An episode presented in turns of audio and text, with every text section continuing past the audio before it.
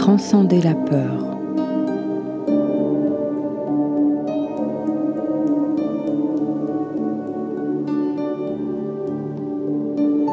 Par vagues, lancinante, subtile ou brutale, la peur nous traverse continuellement.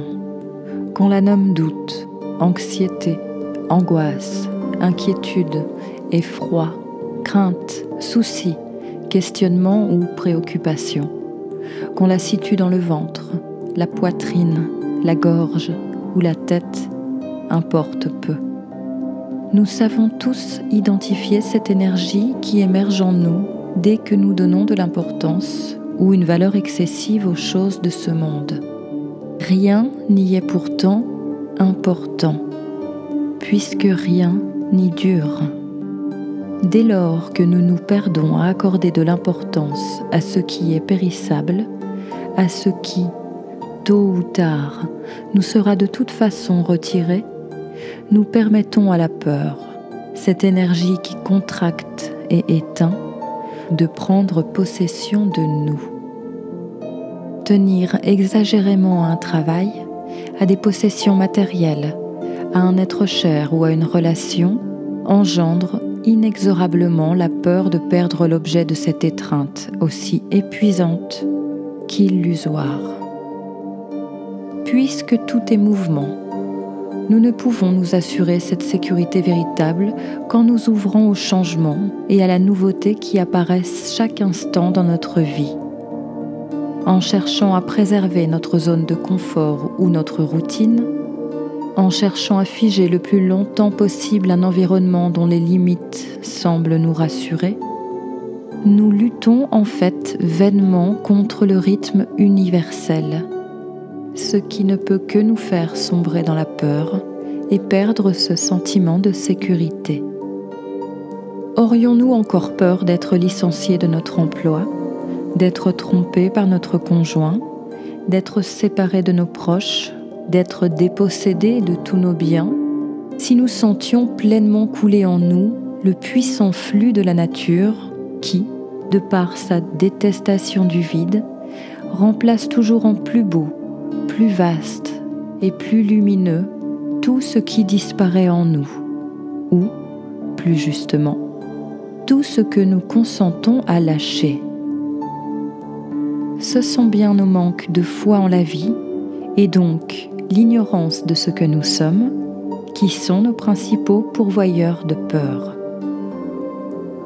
En vérité, ce n'est pas mourir ou la façon dont nous pourrions mourir dont nous avons le plus peur, puisque, pour la majorité, nous sommes conscients que cette mort n'est qu'un passage. C'est de perdre notre vie avec tout ce qui s'y rattache dont nous avons peur.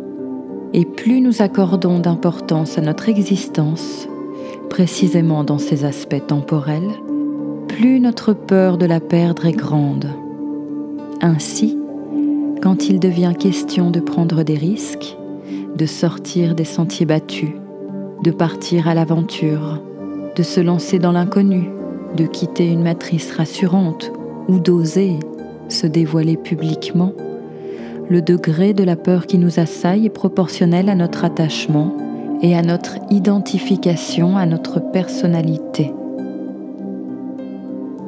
Plus nous sommes accrochés à notre individualité, plus nos peurs sont puissantes, car ce à quoi nous nous accrochons est inexorablement voué à disparaître, s'effondrer ou être sans cesse remis en cause.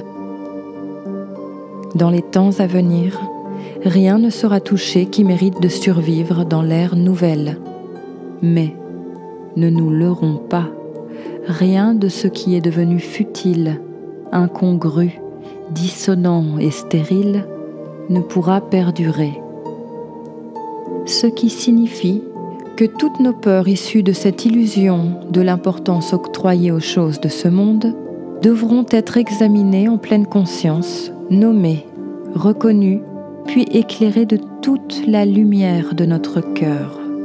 Et l'un des moyens les plus puissants de dissoudre les peurs inscrites dans nos mémoires cellulaires est de faire chaque jour un pas vers quelque chose qui nous effraie ou nous rebute, tel que prendre la parole en public, postuler pour un nouvel emploi, demander de l'aide à un inconnu, se présenter à une audition, laisser couler nos larmes devant autrui ou encore témoigner verbalement à certains membres de notre famille l'amour que nous leur portons.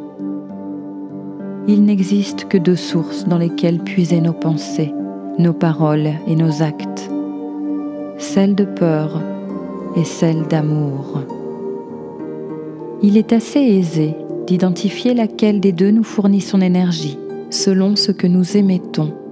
À ce titre, j'espère que, pourvu que, sont des formulations qui peuvent sembler anodines, mais qui portent l'empreinte manifeste de la peur d'une non-réalisation de notre vœu. Enfin, il me semble opportun de rappeler que le concept de protection est très souvent placé dans le droit prolongement de la peur. Quelle énergie initie l'idée que l'on doive se protéger? La peur ou l'amour? Que sommes-nous si ce que nous sommes doit être protégé? Lumière? Certainement pas, car la lumière est la plus puissante des manifestations. De quoi serait donc constitué ce qu'il y aurait à protéger? La croyance de notre vulnérabilité, en d'autres termes, de notre séparation du tout, est le point d'ancrage de toutes nos peurs.